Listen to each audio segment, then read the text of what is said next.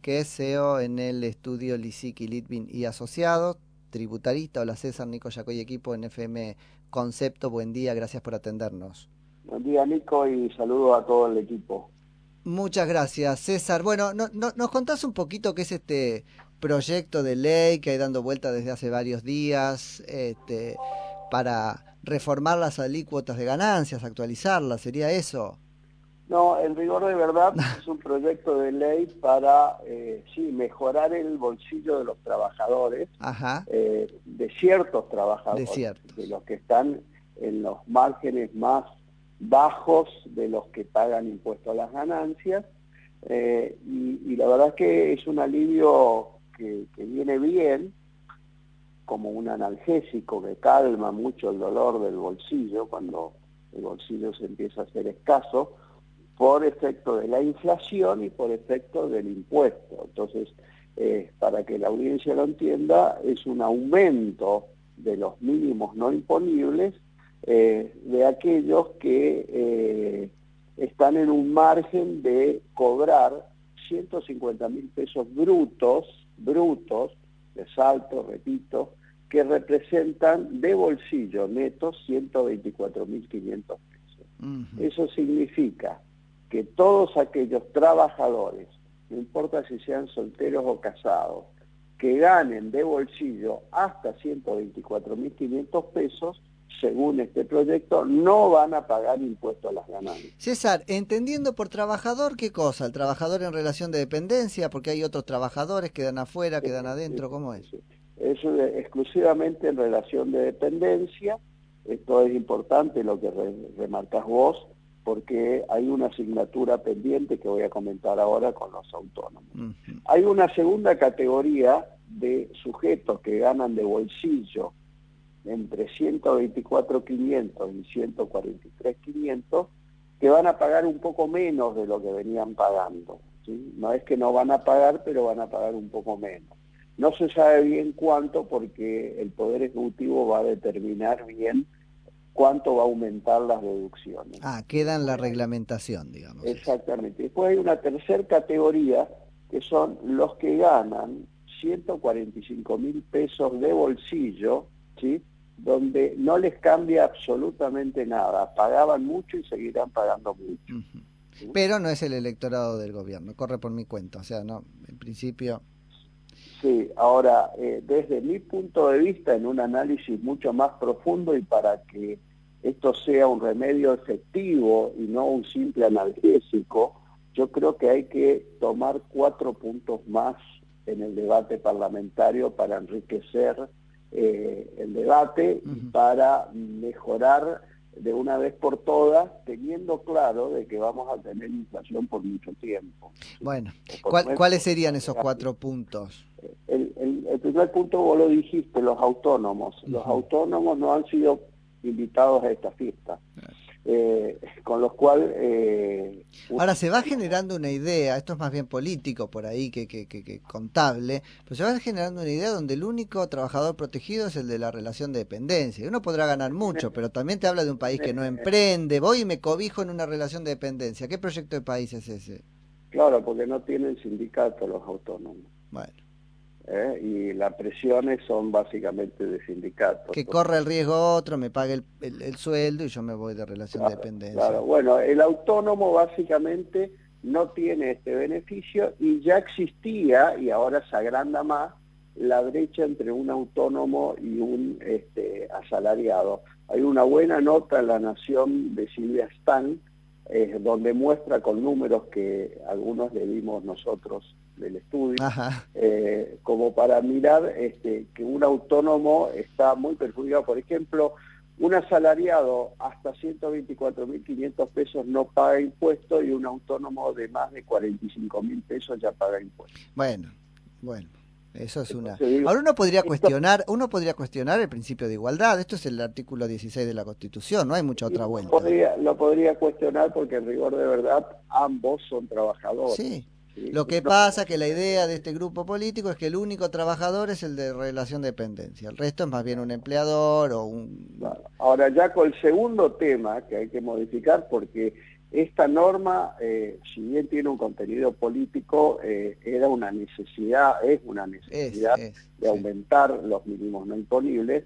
Y el segundo tema es eh, cambiar el índice que se toma de actualización del, mínimo no imponible, que es un índice salarial que va siempre detrás de la inflación. Que es el RIP, que nos decían, ¿no? RIP, claro, es un índice salarial promedio.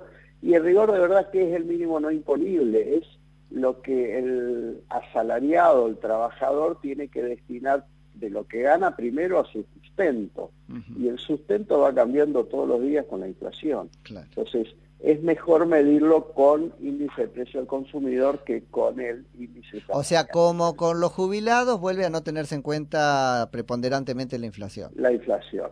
En tercer lugar, eh, el índice que se aplica es para todo un año, o sea, el mínimo no imponible queda fijo todo un año y en un escenario de una inflación de más de un dígito no alcanza que se modifique una vez por año el mínimo imponible porque los precios de los alimentos, de la subsistencia van variando todos los días.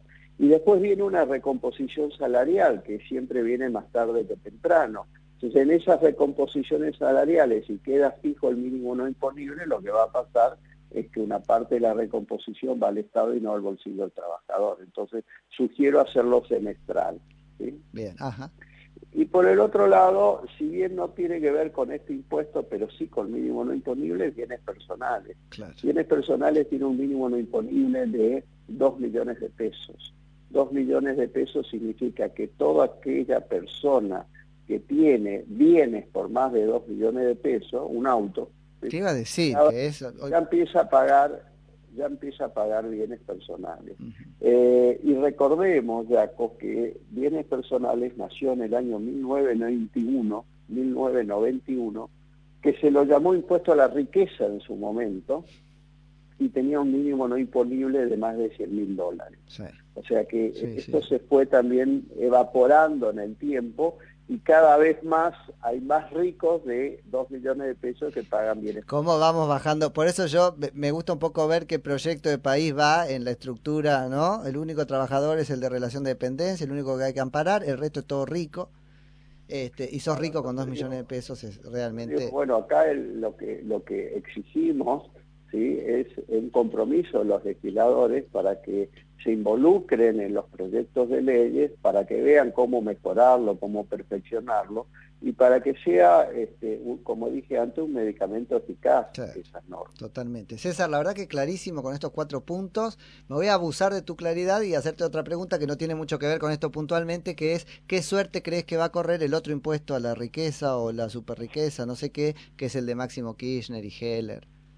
Mira, la, realidad es que eh, es un impuesto que nació de espaldas a la Constitución Nacional. Y la Constitución Nacional está vigente para ser respetada por todos los ciudadanos, políticos, legisladores, etcétera. Desde mi punto de vista, eh, en muchísimos casos el impuesto se vuelve inconstitucional porque es un impuesto excesivo, exorbitante, y que eh, tiene efectos confiscatorios. Cuando tiene efectos confiscatorios afecta una garantía importantísima de los contribuyentes, que es el derecho de propiedad privada. A esta altura del partido, yo me perdí. ¿Qué tenemos dicho por la Corte Suprema sobre el efecto confiscatorio? Pues yo sé que había quedado en un 30, qué sé yo, pero hay, actividades que están en un 60. Entonces, decir, ¿qué miran? ¿Cada impuesto solito? Sí, se mira, eh, la realidad es que no hay una garantía específica de confiscatoriedad, mm. pero sí, eh, forma indirecta, cuando el impuesto es excesivo, afecta al derecho de propiedad. Pero nunca te miran todos todos los impuestos juntos. No, que claro, esa, es, esa es la clave.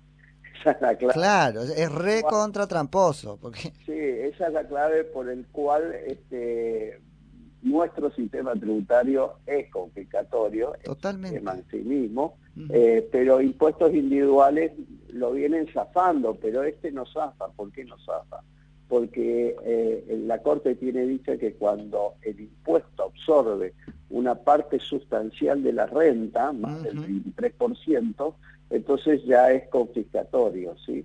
Ahora, eh, los cálculos que hemos hecho en algunos casos de nuestra cartera de clientes el impuesto se lleva toda la renta y una parte del patrimonio. Bueno, Entonces, ya está. Es, es, confiscatorio sin duda. Entonces, con una independencia judicial, no tengo ninguna duda que en esos casos donde el contribuyente tiene que demostrar, ¿eh? sí, ya lo que tiene que probar, esto no es, este, solo decirlo en términos abstractos, acá hay que probar caso por caso eh, cómo es la renta, cuánto tuvo de renta, cuánto le da el impuesto, hacer la comparación y mostrar que eh, esto es este, confiscatorio. César, muchísimas gracias por la charla, que tengas un muy buen día. Igualmente, buena jornada y un saludo a todo el equipo. Un saludo grande. César Litvin, que es CEO en el estudio Lisiki, Litvin y Asociados, es tributarista, muy interesante, Nati Motil, ¿no? Sí, totalmente. Para agregar, ya, ya no de, de, aquellas personas físicas, sino más para las personas jurídicas que están facturando, cuál es la presión impositiva hoy en la Argentina. Es un, el último en análisis de Data Driven que, que desglosa cuáles son los impuestos que deben pagar hoy una pequeña y mediana empresa en nuestro país. Em, por ejemplo, el ingreso bruto de Ciudad Autónoma de Buenos Aires em, tiene una presión impositiva. Eh, igual al de sobre las ganancias netas del 53,2% aportes patronales eh, tienen una presión impositiva sobre las ganancias netas del 26,5%, impuesto al cheque 17,3%, impuesto a las ganancias 3,6%, eh, seguro de ART 3,4%, impuesto a los sellos 1,1%, impuesto inmobiliario 1%, impuesto automotor 0,3%. Esto da un total de 106,3% por sobre las ganancias netas, que quiere decir no están ganando hoy una empresa. Nada. Bueno, vos fíjate, y la trampa de la corte, ¿no? Esto de mirar, bueno, em, yo miro lo que me pidieron, miro este eh, impuesto puntual, y entonces no, pero mirá la sumatoria, mirá la mochila entera. Yo creo que es la mochila entera la que no puede pasar, ponele del 30% si es el número que los deja contentos. Yo creo que es menos todavía, pero eh, no miran la mochila entera, miran piedrita por piedrita. Qué tramposos que son. Ahora, cuando ustedes tienen que mirar sus piedritas, el impuesto a las ganancias de los jueces, etcétera, etcétera, ay, miran la mochila de ahora, la mochila del futuro, hay fallos donde te dicen ni la jubilación puede estar grabada por ganancias, la tramposa de Cristina Fernández de Kirchner, que para ella su jubilación tiene que ser tratada igual que los jueces, es decir, no pagar ganancias. ¿Dónde estamos parados? ¿O usás una misma vara? ¿O por eso para mí que los jueces paguen ganancias, se va camino a eso, después de algo que a duras penas pudo caminar el gobierno anterior, es un derecho de los ciudadanos. Porque, viste, te dicen, no, porque es una garantía, tramposos, los jueces te dicen, es una garantía para yo no ser imparcial. Para yo no ser parcial, perdón. Que en realidad es una amenaza. Están diciendo, si me cobran ganancias, no voy a ser este imparcial. Mira, si te candidateaste para juez, se supone que tienes que ser un poquito, no un superhéroe, pero un poquito valiente. Y para mí como ciudadano la garantía de este, justicia está en que vos sufras la misma carga impositiva que yo. A ver si así te pones las pilas y terminás de entender en carne propia qué significa pagar este número de ganancias, por ejemplo. Porque si me lo vas a decir sentadito en tu privilegio de que vos no pagás, ¿qué es? Una ecuación, una fantasía tu cuenta te contará tu hija que le cuesta mucho pagar ganancias. Con suerte, si no lo ubicaste en el Poder Judicial, que es lo que probablemente hiciste, y tampoco paga. La única garantía de la ciudadanía este, de un involucramiento objetivo de los jueces en los temas, y, me refiero por objetivo al liberar de las presiones de la política y de los privilegios, es que vivan igual que nosotros. En su burbuja es muy distante lo que decide, no, no. Así que ahí me parece, me hace enojar. Eh, y después el modelo en serio, el modelo de país que trasunta este esquema. El único trabajador que vale la pena es el trabajador en relación de dependencia. El metamensaje es todo empresario es malo, aunque sea un pobre autónomo que es su propio jefe y nada más, y cobra menos que un asalariado. Em, con dos millones de pesos sos rico. Ah, fíjate dónde estamos yendo a parar. Por eso este proyecto a mí me llama mucho la atención eh, no sé por dónde viene el zarpazo, porque luce demasiado bueno para ser verdad. o bien es la medida de la desesperación electoral de este gobierno. Guarda con eso. Tienen mapeado que es tal el enojo que necesitan una medida de esta envergadura para revertir. Ahora, ahora queda en cada uno de nosotros hacer la piolada, porque siempre nos reímos, ¿no?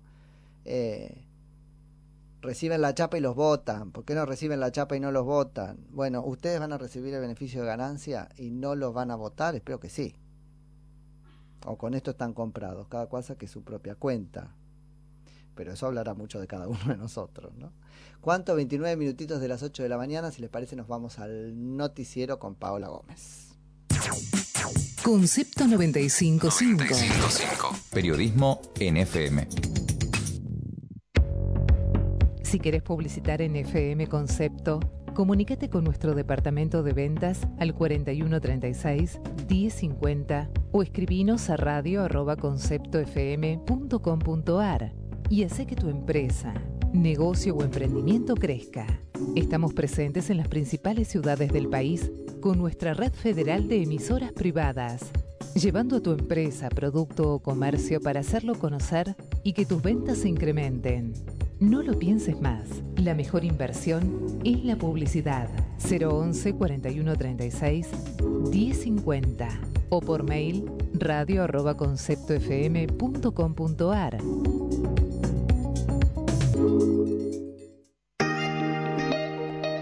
Noticia de último momento. Este lunes 15 de febrero llega a Concepto 955 El Exprimidor con Ari Paluch y equipo. Ari Paluch y equipo. El Exprimidor con dos ediciones diarias, lunes a viernes de 6 a 10 de la mañana y de 5 a 7 de la tarde. Ari Paluch y equipo. El gran programa de las noticias de la FM aquí en Concepto 955. Estás en el exprimidor. Estás informado.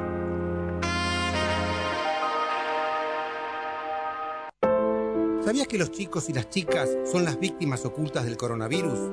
El COVID-19 no solo puede enfermarlos, también impacta en su alimentación, afecta su educación y los expone a la violencia doméstica y el abuso.